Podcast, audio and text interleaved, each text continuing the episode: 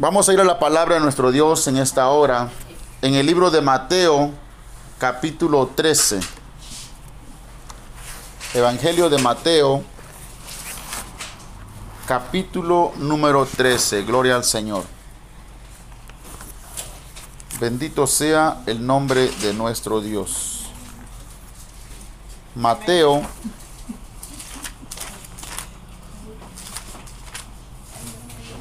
capítulo 13. Hay poder en el nombre de Cristo Jesús. Aleluya. Cuando lo encuentren, los que se pueden poner de pie, se ponen en pie. Los que no, no se preocupen. Está bien así, hermanos. Gloria al Señor. Mateo, capítulo número 13. El que nos importa es un solo versículo pero para entender lo que este versículo nos está hablando, vamos a leer desde el origen. Solamente nos va a interesar el versículo 9, hermanos, pero para llegar al 9 tenemos que leer desde el principio, así que vamos a leer desde el inicio. Mateo capítulo 13 desde el inicio para comprender el versículo en el cual el Señor nos va a hablar. Gloria al Señor. O por lo menos desde el que el Señor nos va a hablar, desde el 9 en adelante. Dice la palabra de nuestro Dios en el nombre del Padre, del Hijo y de su Santo Espíritu. Aquel día salió Jesús de la casa y se sentó junto al mar, y se le juntó mucha gente, y entrando en la barca se sentó, y toda la gente estaba en la playa. Y les habló muchas cosas por parábolas, diciendo, He aquí el sembrador salió a sembrar, y mientras sembraba, parte de la semilla cayó junto al camino, y vinieron las aves y la comieron. Parte cayó en pedregales donde no había mucha tierra y brotó pronto porque no tenía profundidad de tierra. Pero salido el sol se quemó y porque no tenía raíz se secó. Y parte cayó entre espinos y los espinos crecieron y la ahogaron. Pero parte cayó en buena tierra y dio fruto cual a ciento, cual a sesenta y cual a treinta por uno. Y aquí está el versículo que nos importa. Y dice, el que tiene oídos para oír, oiga. Vamos a ver un momento, hermano. Señor, le damos gracias en esta tarde por la palabra que usted trae a nuestra vida, Señor. Por la misericordia mostrada a nuestra alma, Señor, a todo nuestro ser. Por hablarnos por medio de tu palabra, Padre Santo. Por medio, Dios mío, del Verbo, Padre Santo, que se hizo carne. Gracias, Padre, por tu misericordia, por tu amor, por tener compasión de cada uno de nosotros, oh Dios. En esta hora, oh Dios de los ejércitos, nos ponemos en sus manos para que sea usted obrando, Señor, que nos dé entendimiento con su Santo Espíritu, que nos abra el entendimiento como lo hizo con sus discípulos y que nos permita, Señor, poner por obra la palabra que hoy usted envía a cada uno de nosotros. No volverá a usted vacía, Señor, sino que cumplirá todo aquello por lo cual usted la envía a nuestra vida. En el nombre de Cristo Jesús de Nazaret, le damos las gracias, Padre Santo, para honra y gloria de su santo nombre. Amén. Pueden sentarse, hermanos, gloria al Señor. No vamos a hablar de la parábola del sembrador hoy. La leímos porque queremos entender lo que el Señor va a hablarnos el día de hoy. El tema o el título de esta palabra le hemos puesto ¿Para qué son las parábolas? Bendito sea el nombre de nuestro Dios. ¿Cuál es el propósito de Dios? ¿Por qué las empleó el Señor Jesucristo? ¿Y para quiénes? Gloria al Señor. Fíjese que dentro de lo que el Señor hizo cuando Él estuvo en esta tierra, hizo muchas cosas. Incluso dice uno de los apóstoles que si se hicieran libros no cabrían, dice, en el mundo. De todo lo que el Señor hizo. Mucho, mucho a la vista de los hombres. Pero una de las principales cosas que Él vino a este mundo fue a predicar la palabra de su Padre. el mensaje de parte de Dios para la humanidad. Y de alguna manera o de otra, el Señor tenía que cumplir con el propósito del Padre, de Dios Padre, y tenía que cumplir con lo que ya estaba escrito. Y el versículo 9 dice, el que tiene oídos para oír, oiga. Pero en el inicio del capítulo dice que aquel día salió Jesús de la casa y se sentó junto al mar. Dice que se le juntó mucha gente y entrando en la barca se sentó y toda la gente estaba en la playa. Dice, el versículo 3 dice, y les habló muchas cosas por parábolas diciendo. Ya hemos explicado, hermanos, lo que es una parábola.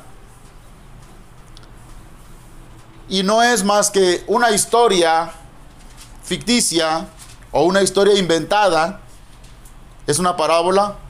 Pero el propósito de la parábola es que se utiliza una historia ficticia o inventada para representar una verdad.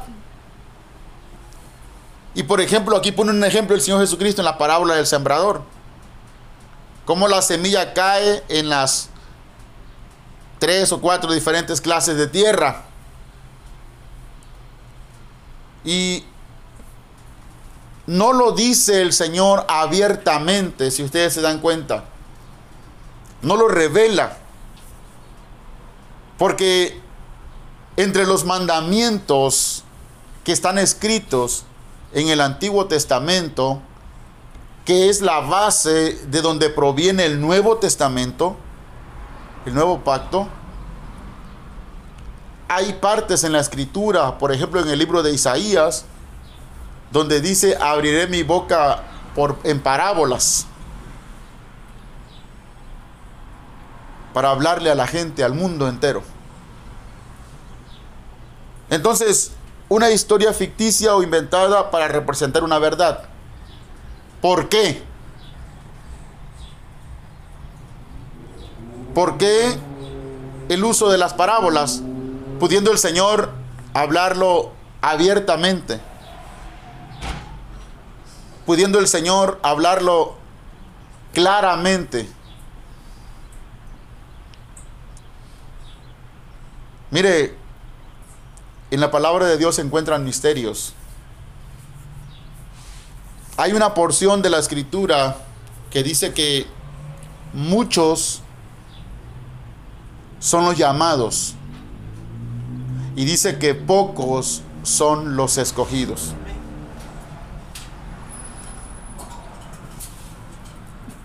Y dentro de lo que son llamados estamos todos nosotros. Aquí, los que están allá afuera, los que de alguna u otra manera han escuchado el Evangelio, los que están en todas las iglesias, aquí en Nuevo Laredo, en Tamaulipas, en México, en el continente americano, en todo el mundo, donde se conoce el Evangelio de Jesucristo. Pero el asunto es que no todo el mundo puede comprender. Hace rato, en la introducción que daba el hermano Rodolfo, en la exhortación, habló un poco acerca de las parábolas. Y mire, si nos hubiéramos puesto de acuerdo él y yo, a lo mejor no hubiera salido tan perfecto. Pero en eso nos damos cuenta que el Señor es el que está a cargo en este lugar. Y lo más importante, hermanos, que la palabra o la profecía que Dios trae a este lugar se cumple. Y se cumple al pie de la letra. Vamos a seguir en el versículo 10. Dice la palabra del Señor. El versículo 9 es el que nos interesa. Dice, el que tiene oídos para oír, oiga. Ahora, una pregunta. ¿Cuántos aquí tenemos oídos para oír? Yo tengo oídos para oír. Y yo veo que todos los que tienen aquí, los que están aquí, todos tenemos oídos para oír. El Señor dijo eso a toda la multitud. Y entre la multitud estaban sus discípulos. Había mucha gente, dice ahí, que estaba a la orilla de, de la playa. Se le juntó mucha gente, dice, y entrando él en la barca, se sentó y toda la, gente estaba en la playa, estaba a la, orilla. Y se sentó él en una barcaza ahí a la orillita enfrente de ellos. Pero la gente se la amontonó, mucha gente. Oiga, y les habló el mensaje de la palabra de Dios, pero no se los reveló abiertamente. Porque no es para todos. ¿Sabe por qué, hermanos? Así muy, muy generalmente. ¿Sabe por qué? Porque no todos los que, los que reciben la palabra de Dios, no todos la atesoran. No todos los que oyen el Evangelio obedecen al mandamiento de Dios. No todos examinan lo que la palabra de Dios dice para ponerla por obra. Hay muchos que somos olvidadizos. Hay muchos que somos negligentes. Hay muchos que escuchan nada más por escuchar. Pero lo cierto es lo que dice el versículo 9. El que tiene oídos para oír, oiga. Escuchen.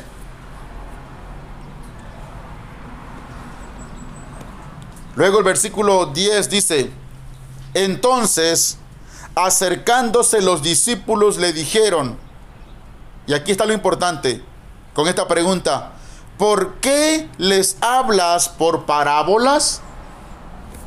Los discípulos se le acercaron al Señor ya después. En un momento le dijeron, Señor, ¿por qué le hablas a la gente por parábolas? Porque no entienden o no entendemos todos.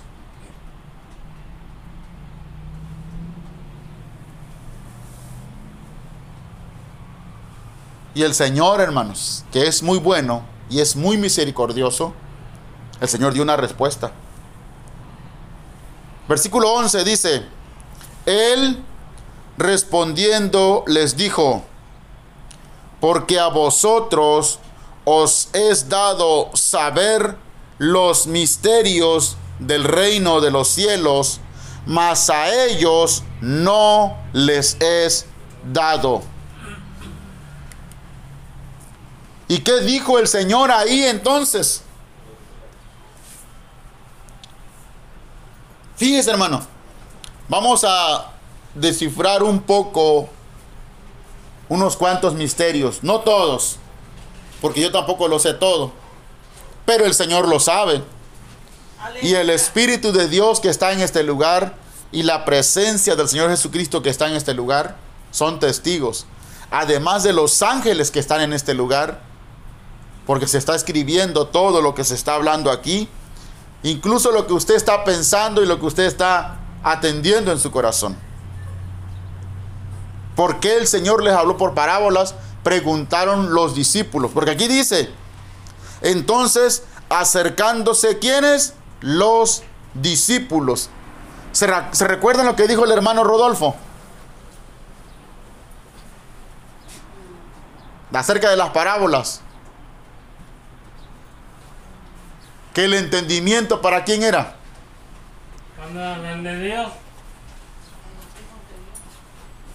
No, es para los discípulos. Es para los discípulos. Y el Señor Jesucristo le dijo en respuesta, porque a vosotros os he dado a saber los misterios del reino. Pero cuando Él dijo a vosotros, ¿quiénes eran ellos? Eran los discípulos los discípulos cuestionaron, o sea, preguntaron. Los discípulos no se quedaron con la duda. ¿Sabe por qué? Porque ellos tampoco habían entendido.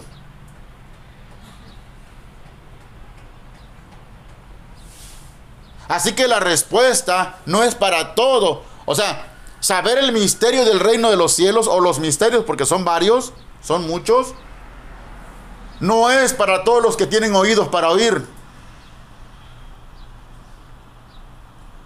Los misterios del reino de los cielos están guardados para los que buscan, para los que se acercan al Señor. para los que tienen la responsabilidad de ser llamados discípulos del Señor, o si son mujeres discípulas del Señor. ¿Cuál es el requisito para ser un discípulo?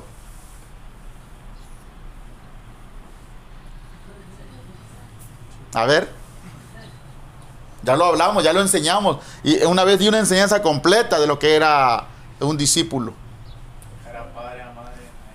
El que no es capaz de dejar o de aborrecer padre, madre, esposa, esposo, hijos, tierras, casas, posesiones, por causa de mí, dice, no es digno de mí. ¿Cuántos ya hemos dejado todas las cosas que nos estorban para seguir a Cristo? O para seguir el Evangelio. ¿Cuántos de nosotros ya nos convertimos en discípulos del Señor? Miren hermanos, dice la palabra del Señor que cuando Cristo empezó su ministerio, Él iba pasando, iba caminando, aún no tenía discípulos. Y dice que miró a Pedro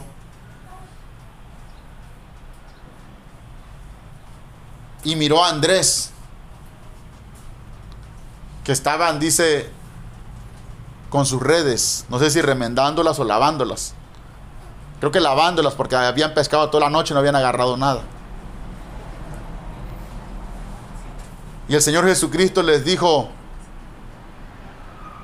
síganme.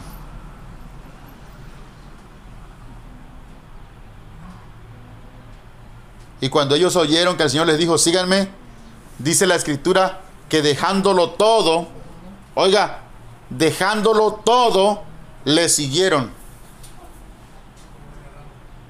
Pedro era un hombre casado, tenía mujer, tenía familia. Lo dejó. Dejó a su esposa, dejó a, a su familia, dejó a sus padres, dejó a sus hermanos y se fue tras el maestro. Estuvo tres años directamente con el Señor, recibiendo toda la enseñanza, empapándose. Y, se, y fueron llamados discípulos.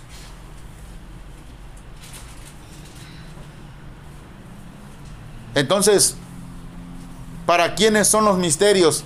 ¿Para quiénes son las revelaciones? Son para los discípulos. ¿Y para quiénes son las parábolas? Son discípulos. No. No. ¿Para quiénes son las parábolas?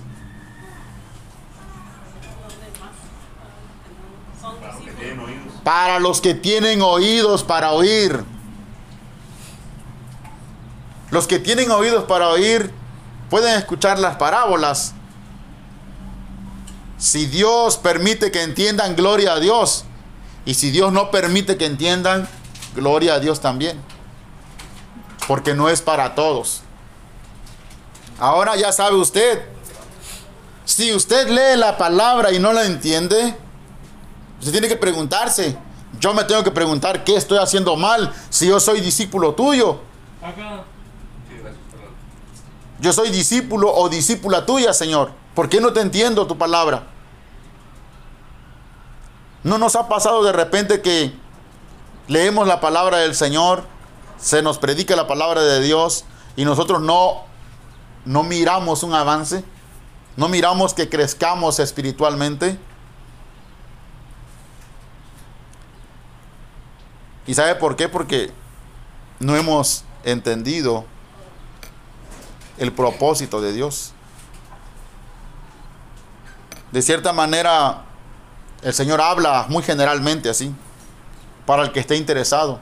Y el que está interesado, cuando Él mira que alguien está interesado, a ese lo va a hacer discípulo. Y cuando el discípulo ya esté encaminado, entonces le va a empezar a mostrar las cosas que no conoce. Como le dijo el Señor a Jeremías, clama a mí, dice, y yo te responderé y te enseñaré cosas grandes, dice, y ocultas que tú no conoces. Pero tenía que hacer algo, tenía que acercarse a Dios. Tenía que clamar a Dios. Entonces, vamos a seguir adelante. El Señor les dice aquí, dice, Él respondiendo les dijo, versículo 11, porque a vosotros os es dado saber los misterios del reino de los cielos, mas a ellos no les es dado. Oiga, este versículo que viene, el versículo 12, es muy, pero muy importante. Muy importante. Dice el versículo 12. Vamos a leerlo. A ver si lo podemos entender. Porque a cualquiera que tiene, se le dará y tendrá más. Pero al que no tiene, aún lo que tiene, le será quitado. Y si usted y yo leemos ese versículo 12, así nomás por leerlo, nos vamos a quedar igual como estamos, sin entendimiento. ¿Qué, quiero, ¿Qué quiso decir el Señor cuando les habló a sus discípulos? Este es el complemento de la respuesta en el versículo 11. Le dijo, porque a los discípulos, a ustedes, les es dado, les es permitido saber los misterios del reino de los cielos. Mas a ellos no les es permitido. A toda la multitud, no, hermanos. Y aquí dice, explica el Señor en el versículo 12, dice, porque a cualquiera que tiene se le dará. Y tendrá más. Pero al que pero al que no tiene, aún lo que tiene le será quitado. Ahora, la pregunta aquí es, cuando él se refiere a cualquiera que tiene, Dice, porque a cualquiera que tiene, se le dará y tendrá más.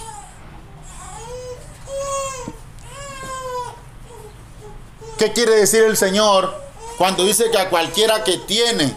¿Que tiene qué, hermanos?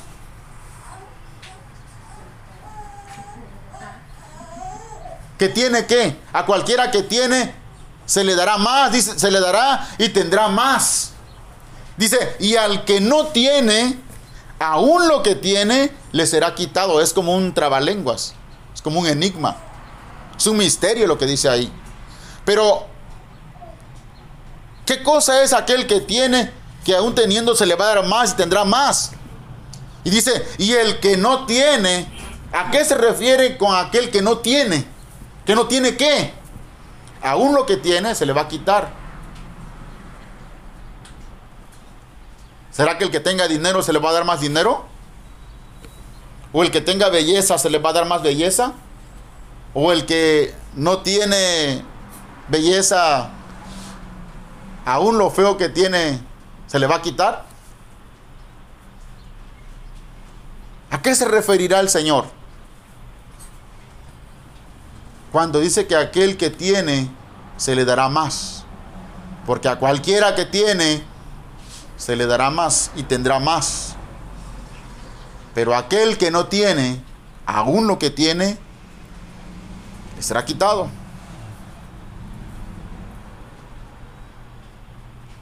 Pero se está refiriendo a alguna cosa. ¿Qué es lo que usted y yo podemos tener? Que teniendo eso se nos va a dar más ¿O qué es lo que no tenemos que aún no teniendo nos va a ser quitado lo poco que tengamos? ¿Qué es?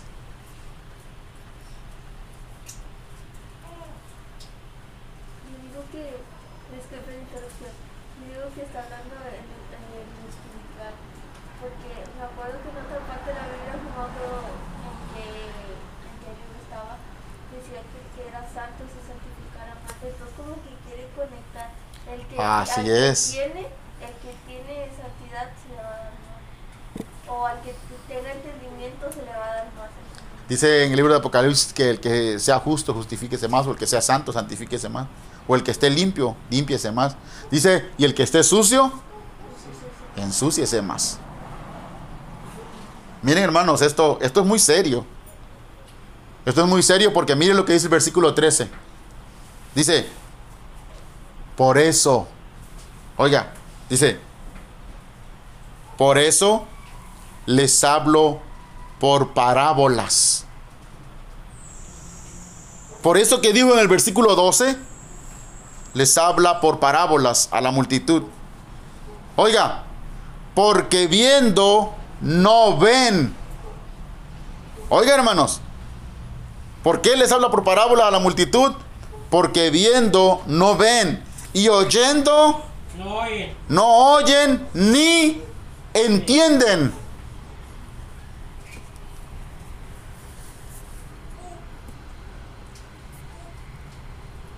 Es una situación para algunos tal vez desesperante y para otros de suma, de suprema alegría. Dependiendo de cuál clase de gente somos nosotros. Del que tiene o del que no tiene. Ahora lo que tenemos que investigar es a que a cualquiera que tiene se le dará y tendrá más. Y el que no tiene, aún lo que tiene le será quitado. El Señor dijo que por esa razón hablaba por parábolas. Para, porque dice, porque viendo, ahí dice, por eso les hablo por parábolas, dice, y está en dos puntos, dos puntos y aparte, dice. Dice, porque viendo no ven. ¿Qué quiere decir?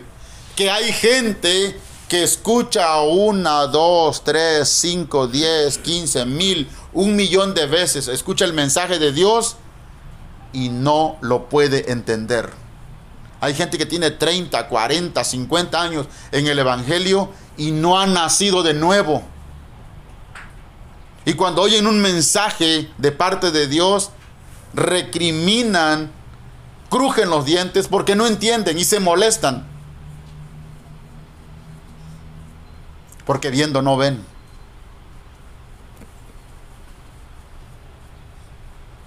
¿Y sabe qué pasa con la multitud? Toman decisiones desafortunadamente que no van de acuerdo a la palabra del Señor. Y no lo digo yo. Vaya conmigo, no pierda esta parte, al libro de Isaías, para que usted entienda un poquito de lo que estamos hablando.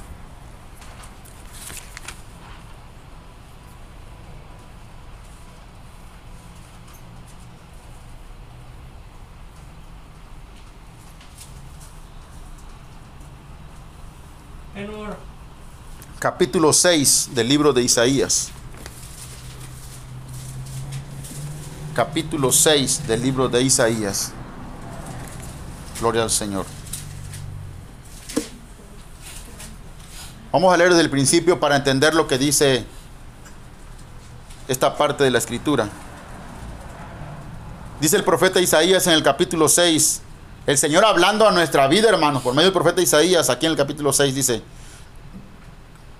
en el año que murió el rey Usías, dice el profeta, vi yo al Señor sentado sobre un trono alto y sublime, y sus faldas llenaban el templo. Oiga, por encima de él había serafines, cada uno tenía seis alas, con dos cubrían sus rostros, con dos cubrían sus pies, y con dos volaban. Y el uno al otro daban voces diciendo, Santo, Santo, Santo, el Señor de los ejércitos, toda la tierra está llena de su gloria. Y los quiciales de las puertas se estremecieron con la voz del que clamaba, y la casa se llenó de humo. Oiga, entonces dije, ay de mí que soy muerto, porque siendo hombre inmundo de labios y hab- habitando en medio de pueblo que tiene labios inmundos, han visto mis ojos al rey, al Señor de los ejércitos. Mire el razonamiento del profeta. Miró la gloria de Dios, miró al Señor sentado, miró los, los espíritus que guardan el trono del Señor.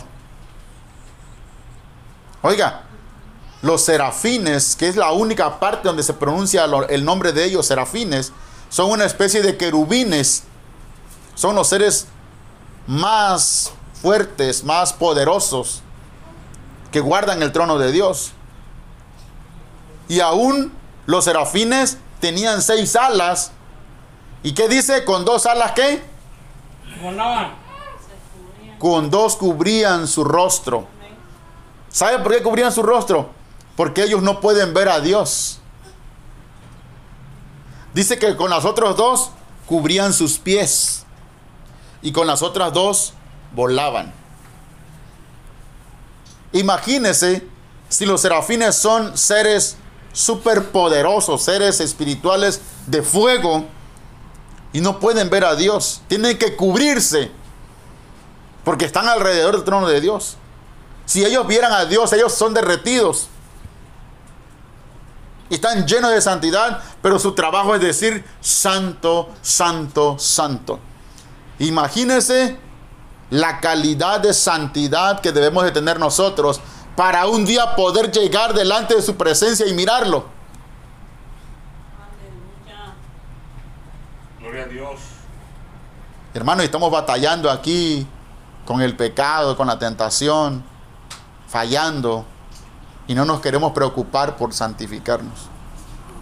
Y mire cómo razonó Isaías, dijo, ay de mí, versículo 5, que soy muerto, porque siendo hombre inmundo de labios y habitando en medio de pueblo que tiene labios inmundos, han visto mis ojos al rey, al Señor de los ejércitos. Versículo 6, de aquí en adelante es lo que nos importa. Y voló hacia mí uno de los serafines, teniendo en su mano un carbón encendido. Oiga, ponga atención en esto.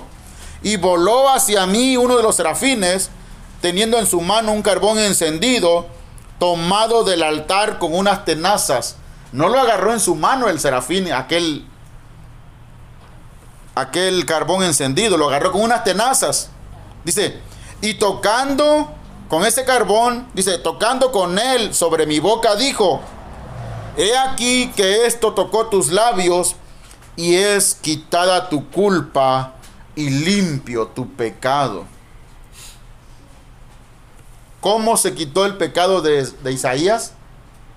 Porque uno de los serafines voló hacia él, pero dice que llevaba un carbón encendido, o sea, una brasa ardiente, un tizón, una brasa, una lumbre, tomada del altar de Dios, de donde está la presencia de Dios, pero no, la, no fue y la agarró con la mano, aunque él es un, un ser de fuego. La agarró, dice, con unas tenazas especiales. Y con esas tenazas fue, y donde estaba Isaías, puso la tenaza, el serafín en la boca de Isaías. Y le dijo el serafín, le dijo ahí, dice, mira, dice, y tocando sobre mi boca, dijo, he aquí que esto tocó tus labios y es quitada tu culpa y limpio tu pecado. Dice Isaías, después oí la voz del Señor que decía, ¿a quién enviaré ¿Y quién irá por nosotros? Entonces respondí yo, heme aquí, envíame a mí. Isaías tuvo que pasar un proceso de purificación de su pecado. Isaías estaba inmundo de labios. Estaba desaprobado delante del Señor. Pero Dios tenía un propósito con él porque Isaías estaba dispuesto a ser limpiado. El problema nuestro es que cuando la palabra de Dios viene,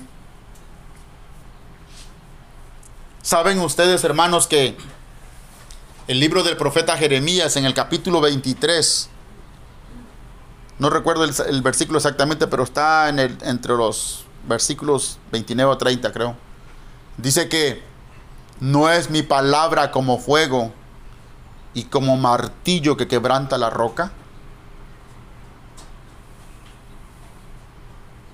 La palabra de Dios es como fuego. Y dice la escritura ahí que el serafín tomó un, un carbón encendido con unas tenazas y lo pasó por los labios de Isaías. ¿Qué fue lo que pasó en los labios? La palabra. Porque la palabra es fuego, es carbón encendido.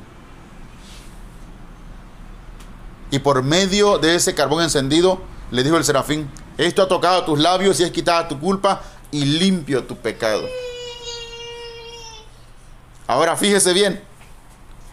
Entonces dijo el Señor, dice, después oí la voz del Señor que, decía, ¿a quién enviaré y quién irá por nosotros? Entonces respondí yo, heme aquí, envíame a mí. Y el versículo 9 dice, y dijo, le dijo Dios, anda y di a este pueblo, oiga bien, porque aquí viene con lo que empezamos al inicio. Después de todo este proceso le dijo el Señor, anda y di a este pueblo, oíd bien y no entendáis, ved por cierto, mas no comprendáis. Versículo 10, oiga bien, engruesa el corazón de este pueblo y agrava sus oídos y ciega sus ojos para que no vea con sus ojos, ni oiga con sus oídos, ni su corazón entienda, ni se convierta y haya para él sanidad. Oiga hermanos, ¿no es eso el propósito de las parábolas? ¿No es eso de lo que está hablando el Señor Jesucristo? Eso no es. Si usted no está seguro de si eso no es, regresemos a Mateo. ¿En qué versículo quedamos? En el 13, ¿verdad? Mateo 13, 14. Dice, dice Jesús, aquí está hablando directamente el Señor Jesucristo, porque la escritura está escrita con letras rojas. Y cuando está con letras rojas quiere decir que Jesús está hablando directamente con su boca.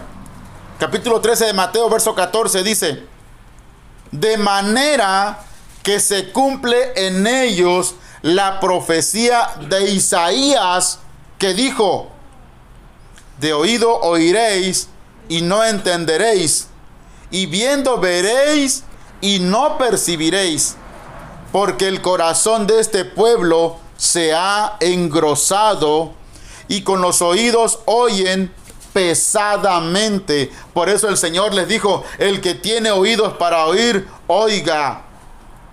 Y con las parábolas oyen pesadamente, dice ahí. Y han cerrado sus ojos para que no vean con los ojos y oigan con los oídos. Oiga, y el corazón y con el corazón entiendan y se conviertan y yo los sane, dijo el Señor Jesucristo. Aquí lo dijo. Ahora, si comparamos lo que está escrito aquí, que el Señor dijo, y yo los sane, ¿quién fue quien envió a Isaías?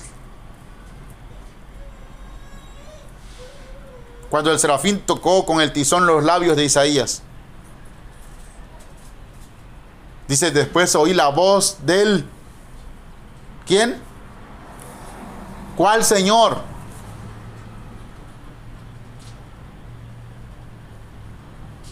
¿Cuál Señor, hermano? Dice, después oí la voz del Señor, dijo Isaías, que decía, ¿a quién enviaré y quién irá por nosotros? Isaías dijo, heme aquí, envíame a mí. Pero Isaías no vino a predicar al mundo ni a morir por el mundo, ¿verdad? Vino Dios mismo. El mismo Dios que ordenó que se le pasara a Isaías un carbón encendido en sus labios que le ordenó al serafín. Ese mismo Dios vino a hacerse carne y vino a hablar por parábolas para él mismo darle cumplimiento a lo que estaba escrito en el libro del profeta Isaías.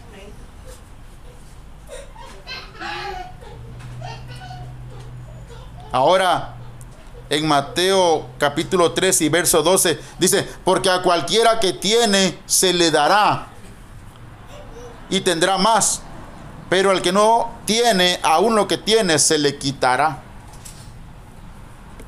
Ahora ya con esto, ¿qué cosa es lo que debe de tener aquel que dice cualquiera que tiene, se le dará y tendrá más? ¿Qué debe de tener? Ya lo miramos con Isaías. Y el que no tiene esto, es lo mismo. Es la misma palabra para el que tiene, tanto como para el que no tiene. Pero ¿qué cosa es? ¿Cuál es el misterio?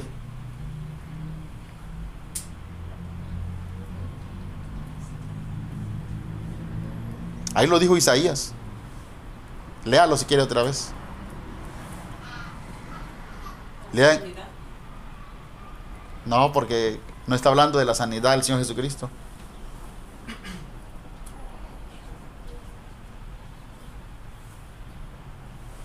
A cualquiera que tiene, dice, se le dará más. Se le dará y tendrá más. Dice, pero al que no tiene, aún lo que tiene le será quitado. Y está hablando con respecto del mensaje de las parábolas. La razón por la cual él habla por parábolas. Porque no es para todos, solamente es... La parábola es para, para los que tienen oídos. Pero recuerde lo que le dijo a los discípulos. Porque a vosotros, a los discípulos, os es, os es dado saber los misterios del reino de los cielos. A los discípulos. Pero no a la multitud. Y ahí dice por qué. Porque han cerrado sus ojos. Por eso Dios le da la orden a Isaías. Engruesa el corazón, el oído de este pueblo. Hermanos, cuando la palabra de Dios viene para reprensión, para consejo, para corrección, y no la recibimos, nos sucede esto. Mirando no podemos ver, oyendo no podemos percibir, porque el corazón está endurecido. Cuando se desprecia la palabra de Dios, ¿qué es lo que se desprecia? ¿Qué cosa es, hermanos? ¿De qué está hablando el Señor?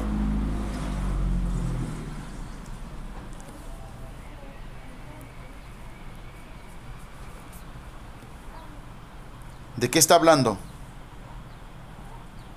Dice, de manera que se cumple en ellos la profecía de Isaías que dijo, de oído oiréis, dice, y no entenderéis, dice, y viendo veréis, dice, y no percibiréis, porque el corazón de este pueblo se ha engrosado, y con los oídos oyen pesadamente, y han cerrado sus ojos, para que no vean con los ojos, y oigan con los oídos, y con el corazón, y con el corazón, ¿qué?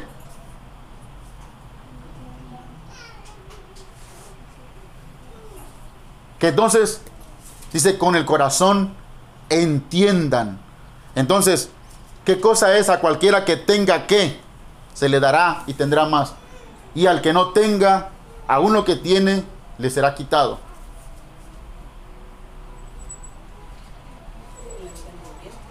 Exactamente. A cualquiera que tenga entendimiento, se le dará y tendrá más entendimiento. Pero el que no tiene entendimiento, aún el poquito que tenga le será quitado.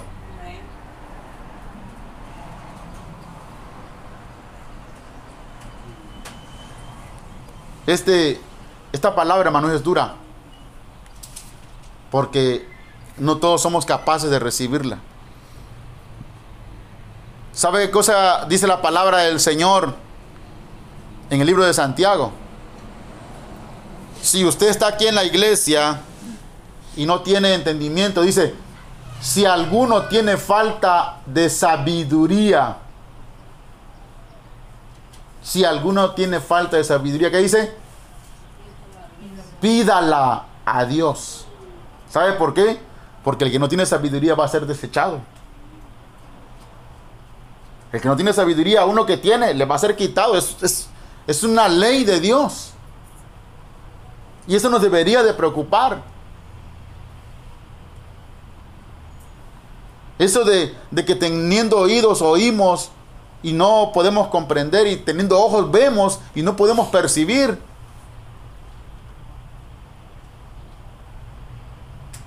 Hace un tiempo el Señor me dio esta palabra de Isaías y yo se las prediqué aquí. Y mire, fíjese, regrese conmigo Isaías, Isaías 6.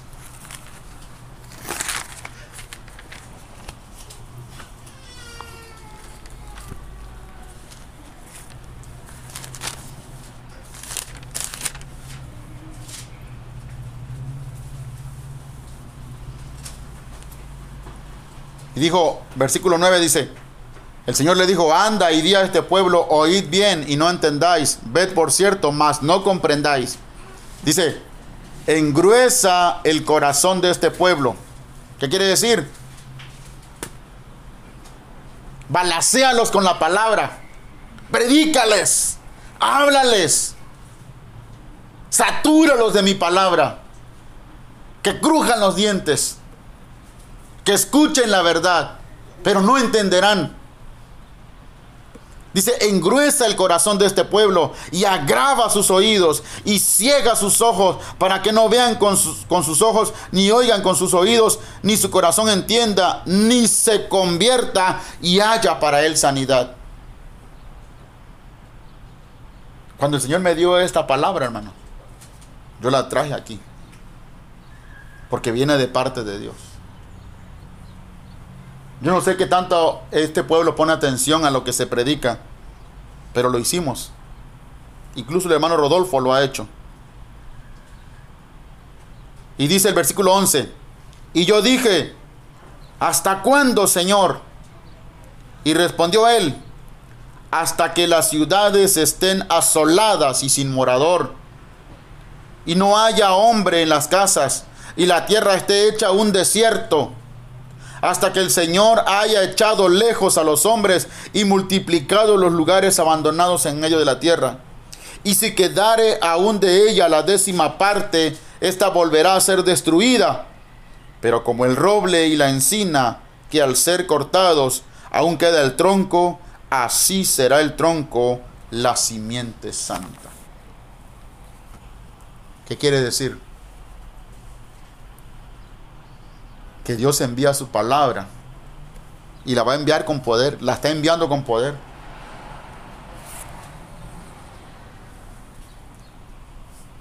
El Señor Jesucristo dijo que un padre de familia fue a su campo a sembrar la buena semilla. Sembró trigo.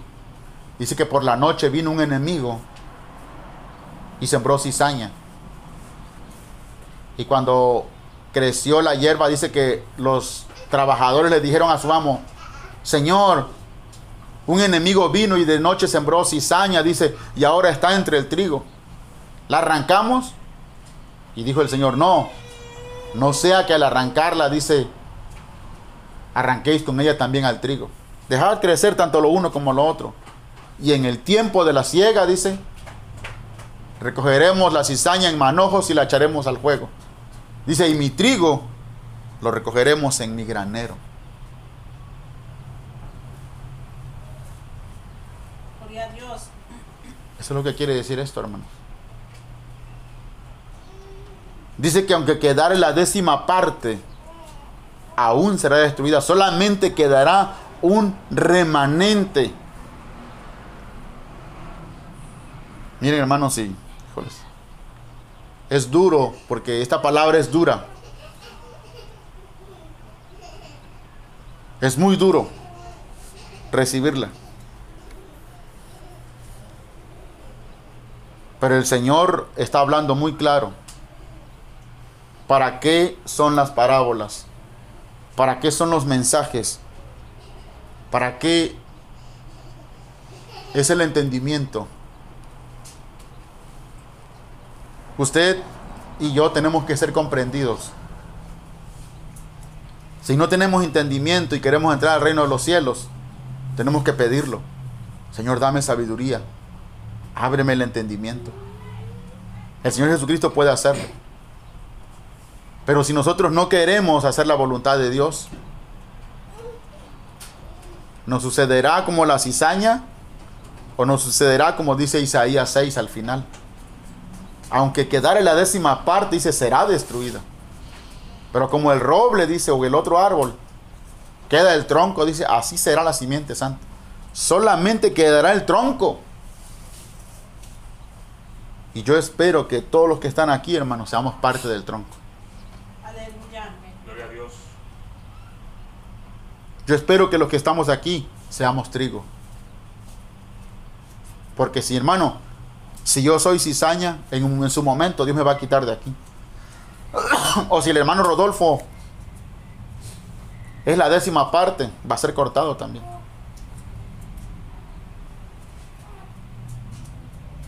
Cualquiera de nosotros que no se ajuste, que no se amolde a lo que dice la escritura, vamos a ser eliminados. Pero no hay necesidad de eso ahorita. Ahorita estamos en el tiempo de que si no nos hemos hecho discípulos del Señor, no podemos hacer discípulos. Recuerde, el discípulo lo deja todo por Cristo. El discípulo se niega a sí mismo.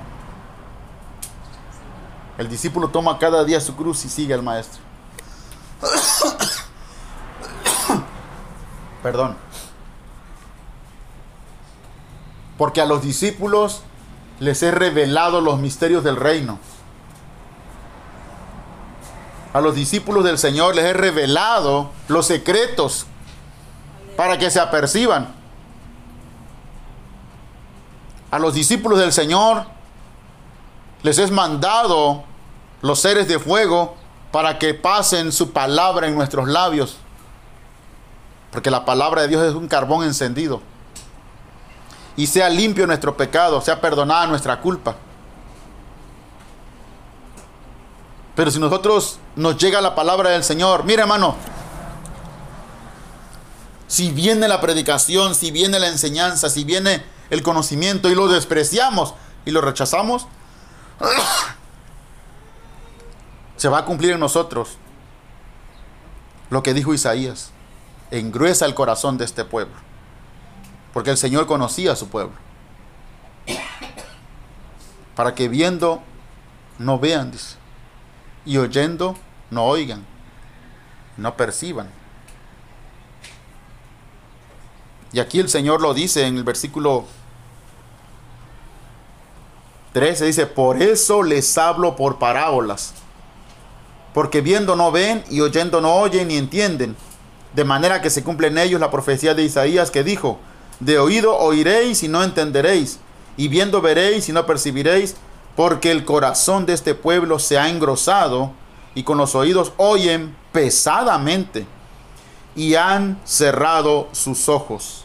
Hay gente que en este lugar ha menospreciado la palabra del Señor, ha menospreciado el entendimiento, ha menospreciado el Espíritu Santo, ha menospreciado los mensajes que desde este lugar se ha dado.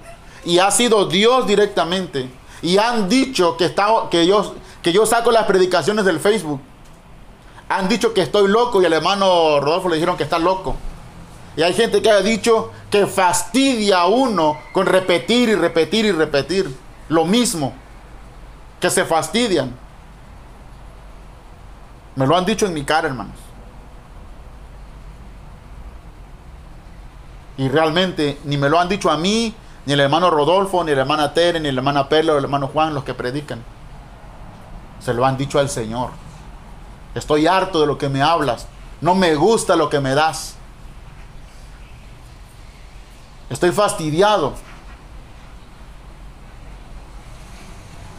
Oiga, ¿no dijo eso el pueblo de Israel cuando Dios le daba maná todos los días? Ya estamos hartos de este maná. Queremos carne. Cuando estábamos en Egipto y se acuerdan de la vida del mundo. Allá comíamos los melones y las sandías y los pepinos y estábamos enfrente de las ollas de carne. ¿Usted cree eso? Que estando en el Señor todavía añoran la vida del mundo, la vieja vida del viejo hombre. Porque Egipto representa al mundo. No es al pastor, no es al hermano, no es el que predica a quien contra quien uno se revela, es contra la mismísima presencia de Dios que está aquí en este lugar. Y el Señor está aquí ahorita. El Señor ha dado recomendaciones, ha dado palabras de lo que se debe de hacer aquí y no lo hemos hecho.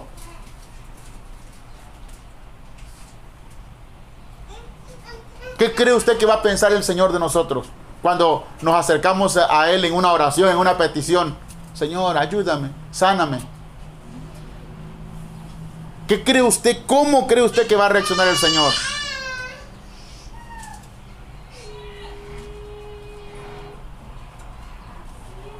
El Señor nos va a decir, bueno, yo te mandé corregir, yo te mandé mi palabra, Yo te he hablado tres, cuatro, cinco, diez veces lo mismo y, no, y me has ignorado. ¿Cómo es que quieres que yo ahora te bendiga? ¿Cómo es que quieres que yo ahora te sane? Porque aquí dice, aquí dice, mire, porque el corazón de este pueblo se ha engrosado y con los labios oyen pesadamente y han cerrado sus ojos para que no vean con los ojos y oigan con los oídos y con el corazón entiendan y se conviertan y yo los sane. ¿Cómo podemos pedirle sanidad al Señor?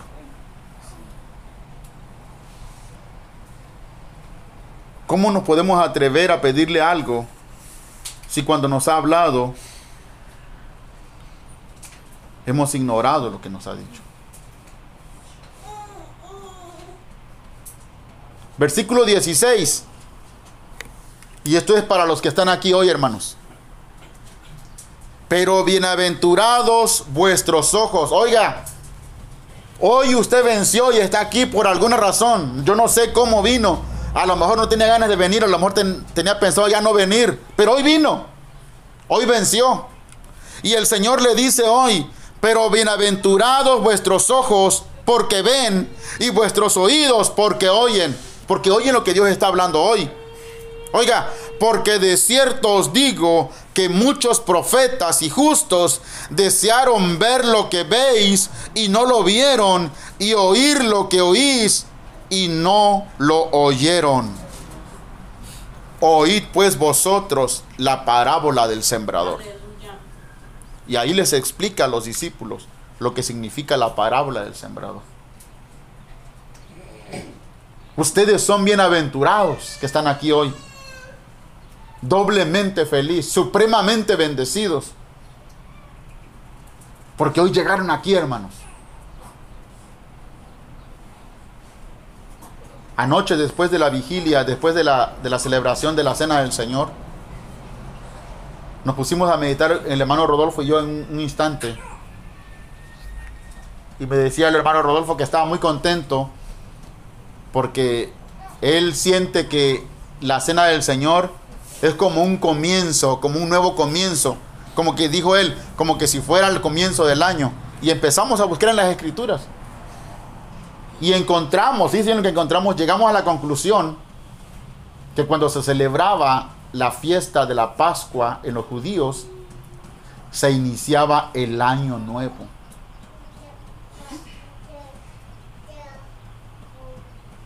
¿Sabe usted lo que significa cuando uno inicia el año? Nosotros iniciamos el año, pero en, el calendario que nosotros tenemos no va de acuerdo al, calendario de la escritura. Es contrario. El calendario que nosotros tenemos lo reformó un pontífice de Roma. Julio se llamaba aquí, le llaman el calendario juliano. Está reformado por él. Está de acuerdo a los movimientos del sol. El año solar nuestro tiene 365 días, pero el de la escritura no.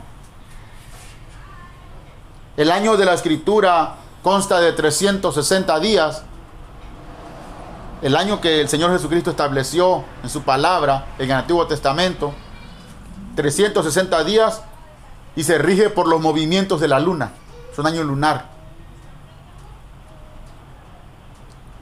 Y el año, el año nuevo bíblico empieza en el mes de Aviv o en el mes de Nisan, que es el mismo, son dos nombres para el mismo mes. Sea que le llame Aviv o le llame Nisan. Ahí es cuando debemos de hacer una celebración como la de fin de año que hacemos nosotros. Que hacemos comida y nos alegramos y damos gracias a Dios. Ahí deberíamos de echar la casa por la ventana. Porque fue lo que el Señor Jesucristo dijo. Cuánto he deseado comer con vosotros esta Pascua. Porque era el nuevo comienzo. Era la celebración del sacrificio del Cordero Pascual. Y Él se hizo el Cordero de Dios porque murió en la cruz. Y estaba deseoso de celebrar esa Pascua. Y allí instituyó lo que fue la Santa Cena, lo que celebramos anoche. Debería de ser motivo, hermanos. Debería ser motivo primordial en nuestra vida. De venir en esa fecha y llevarla a cabo. Primeramente Dios el año que entra, porque es una vez al año. lo vamos a hacer de la manera correcta, el día que toca. De acuerdo al calendario de la escritura. Porque el Señor nos está enseñando. Y deberíamos de regocijarnos, de alegrarnos, de dar gracias a Dios y pedirle una bendición espiritual, entendimiento. Porque el año bíblico empieza en el mes de Nisan. Cuando Dios sacó a su pueblo de la esclavitud del mundo, o sea, de Egipto, a su pueblo Israel. De allá viene la Santa Cena. Y nos dimos cuenta que deberíamos de ver, en ese tiempo sí deberíamos hacer una celebración grande. Porque es de muy buenas noticias, de grande bendición de parte de Dios. Entonces, hermanos, ustedes son bienaventurados porque están aquí hoy. Hoy vencieron. Por lo que escucharon hoy. El propósito de las parábolas es para hablar a toda la multitud. Porque no se deben de quedar sin oír el Evangelio. Pero los misterios, las verdades, los tesoros escondidos, no es para la multitud. Solamente es para los que están aquí. Es para los que, los que vencieron hoy, para los discípulos. Para los que están interesados, para los que quieren vida eterna para los que el Señor envía su palabra, el carbón encendido. Ahorita no la trae un serafín, un ser de fuego. Ahorita la trae un hombre. Trae la palabra de parte de Dios. Este siervo inútil que ustedes tienen aquí. Pero incluso la palabra es para mí mismo. También. O primeramente. Y quien se pare aquí. Si abre la escritura y habla acerca de esto, hay que atender. Porque es Dios quien nos está hablando.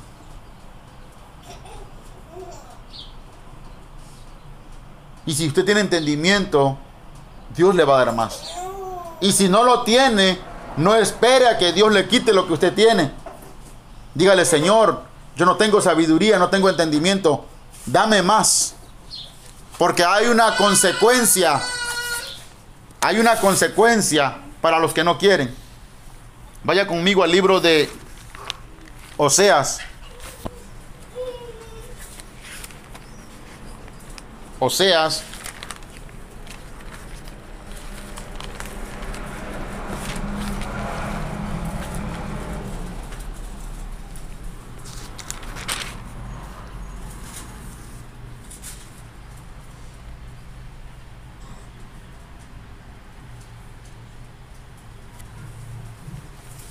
capítulo 4 del libro de Oseas.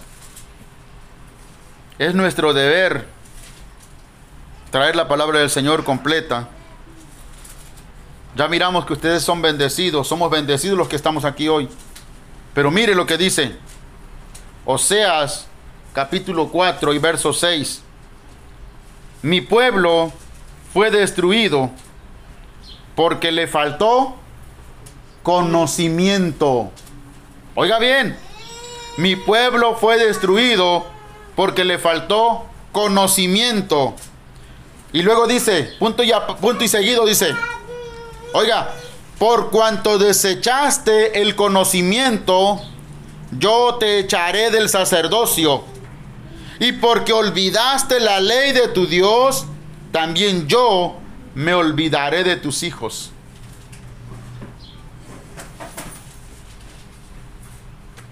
El Señor dijo aquí, hermanos, y se los voy a repetir otra vez, a lo mejor yo no sé si usted lo creería o no. Voy a repetir lo que dijo el Señor. Que el diablo quiere destruir nuestros hijos. Satanás, la serpiente, quiere destruir a esos pequeños bebés, los gemelos. Quiere destruir a Elisa, quiere destruir a Diel, quiere destruir a Fernando, quiere destruir a Hannah. Quiere destruir todos nuestros hijos. Dios no es mentiroso. Dios no miente.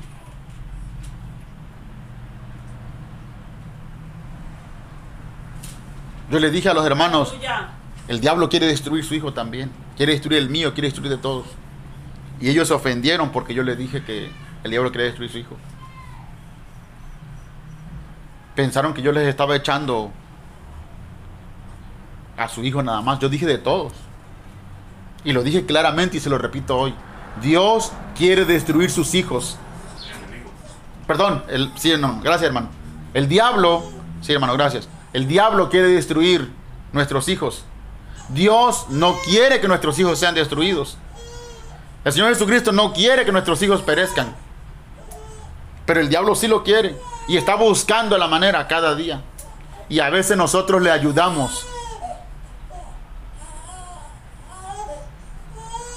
Y el diablo no ha cesado, no ha parado.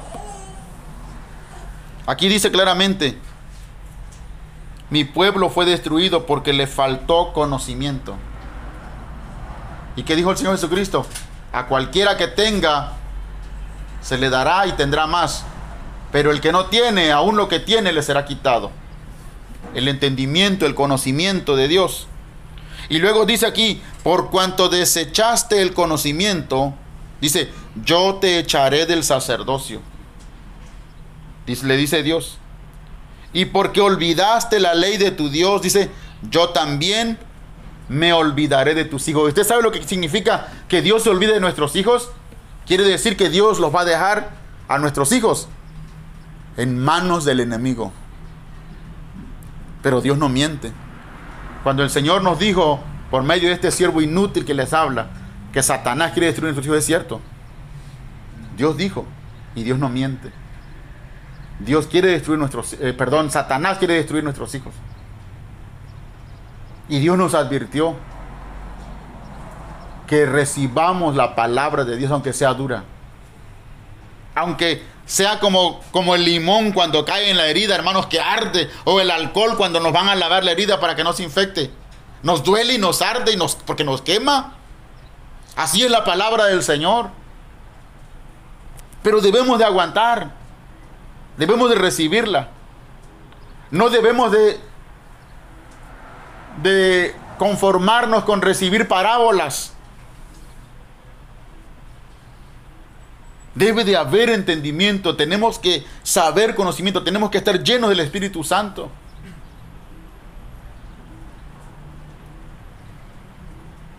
No rechacemos lo que Dios nos da. Aquí dice que Él, si nosotros, dice, dice aquí, por cuanto desechaste el conocimiento, yo te echaré del sacerdocio, y porque olvidaste la ley de tu Dios, yo también me olvidaré de tus hijos. Y eso quiere decir que nuestra simiente va a ser cortada si nosotros no buscamos a Dios. Si no, si nos olvidamos de la ley de nuestro Señor Jesucristo.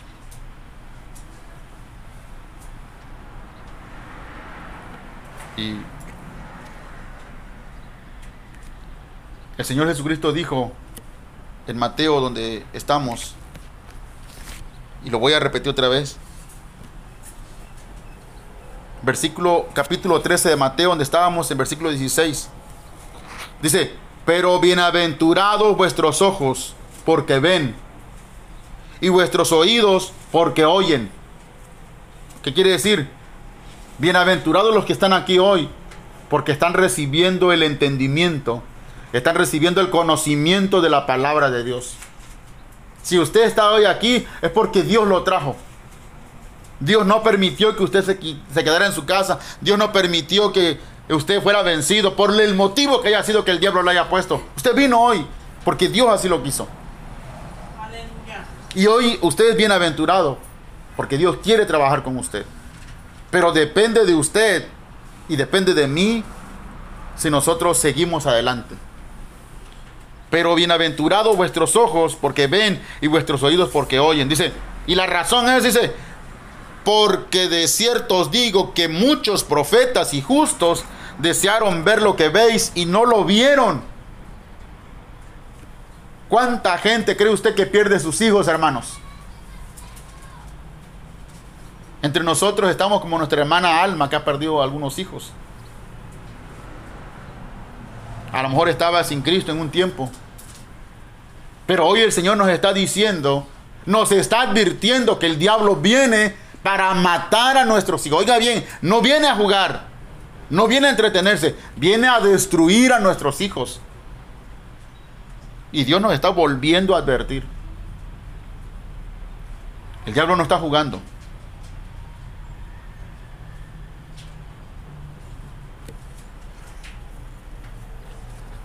Aleluya. ¿Cómo lo vamos a cuidar? Aceptando el conocimiento del Señor. Obedeciendo la ley de nuestro Dios. Recibiendo. Si el Señor me tiene que dar, hermanos, con el cinturón, mira, Fernando, hiciste mal, te dije que no lo hiciera y desobedeciste. Dos, tres. Me va a doler porque mi papá sí me pegaba. Y si el Señor hace eso es porque me ama. Porque le ama a usted. O a lo mejor más me da un regaño, una exhortación. Pero yo prefiero que me reprenda si es necesario. O sea, que- con tal de que mi alma se salve. Con tal de que, aunque sea de panzazo, como dijo el apóstol Pablo, no dijo de panzazo, dijo, aunque sea como por fuego, aunque sea prueba tras prueba tras prueba, porque no entiendo, y tras prueba y tras prueba, fuego tras prueba de fuego tras prueba de fuego, pero que entre al reino de los cielos, que sea salvo, así como por fuego. Porque eso quiere decir eso, una prueba tras otra, una prueba tras otra. ¿Por qué? Porque uno no entiende. Ustedes saben que en las escuelas, en la primaria, en la secundaria, sobre todo de secundaria para arriba, bachillerato y en la carrera, hay alumnos que son muy buenos estudiantes. Hay alumnos que el profesor está dando la clase, están anotando, los alumnos están poniendo atención, están bien atentos. Y el profesor se da cuenta quiénes son los buenos, quiénes son los estudiosos, quiénes son los cerebritos, los inteligentes. Y el profesor le encarga tareas y les encarga proyectos. Y los primeritos que le, le traen la respuesta, le traen la tarea, son los inteligentes, los cerebritos. Y el profesor pone examen al resto, todos, dice. A ver, tú y tú y tú, sálganse, están exentos. Ustedes tienen 10. Ustedes no van a pasar por la prueba porque ustedes están muy bien. Le quiero decir una cosa, en el Señor también es así. Si usted y yo fuéramos así de atentos con el Señor, el Señor no tendría necesidad de meternos en pruebas. No habría necesidad.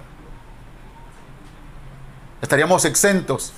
O sea, como una enseñanza que dio el hermano Rodolfo, la, la entrada al reino de los sería amplia, grande. Usted va a entrar y lo van a recibir con una entrada amplia, una, de puerta en puerta se va a abrir y usted va a entrar y va a tener entrada amplia. Pero algunos vamos a entrar así, mire, al cielo.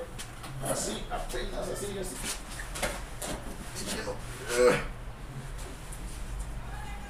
¿Sabe por qué, hermanos? Porque somos duros de corazón. Somos duros de entendimiento. Porque a veces cerramos nuestros ojos, cerramos nuestros oídos. Y nos molesta cuando la palabra de Dios nos reprende, cuando nos exhorta. Ojalá el que se para aquí no fuera reprendido y exhortado también. Aquí estuviera yo todo el tiempo regañándolos y dándolos a ustedes nomás, si yo estuviera libre. Pero el que habla aquí, el que predica, es el primero, el que va por delante. Porque es a quien el Señor le habla primero. Así que ya sabemos, hermanos. Ustedes hoy vencieron. Miren, muchos quisieran escuchar un aviso de parte de Dios. Mira, el diablo va a venir con tu hijo. Atento, ponte abusado. Muchos de repente nada más el hijo fallece, un infarto, un accidente, un secuestro. Y nosotros el Señor nos advierte porque nos ama, porque no nos quiere ver sufrir. Es verdad que aquí hemos hablado acerca de las parábolas. Ya miramos cuál es el propósito. Las parábolas son para los que tienen oídos. Pero los misterios, los secretos, los tesoros del reino de los cielos son nada más para los que son bienaventurados como ustedes, estuvieron aquí hoy, hermanos.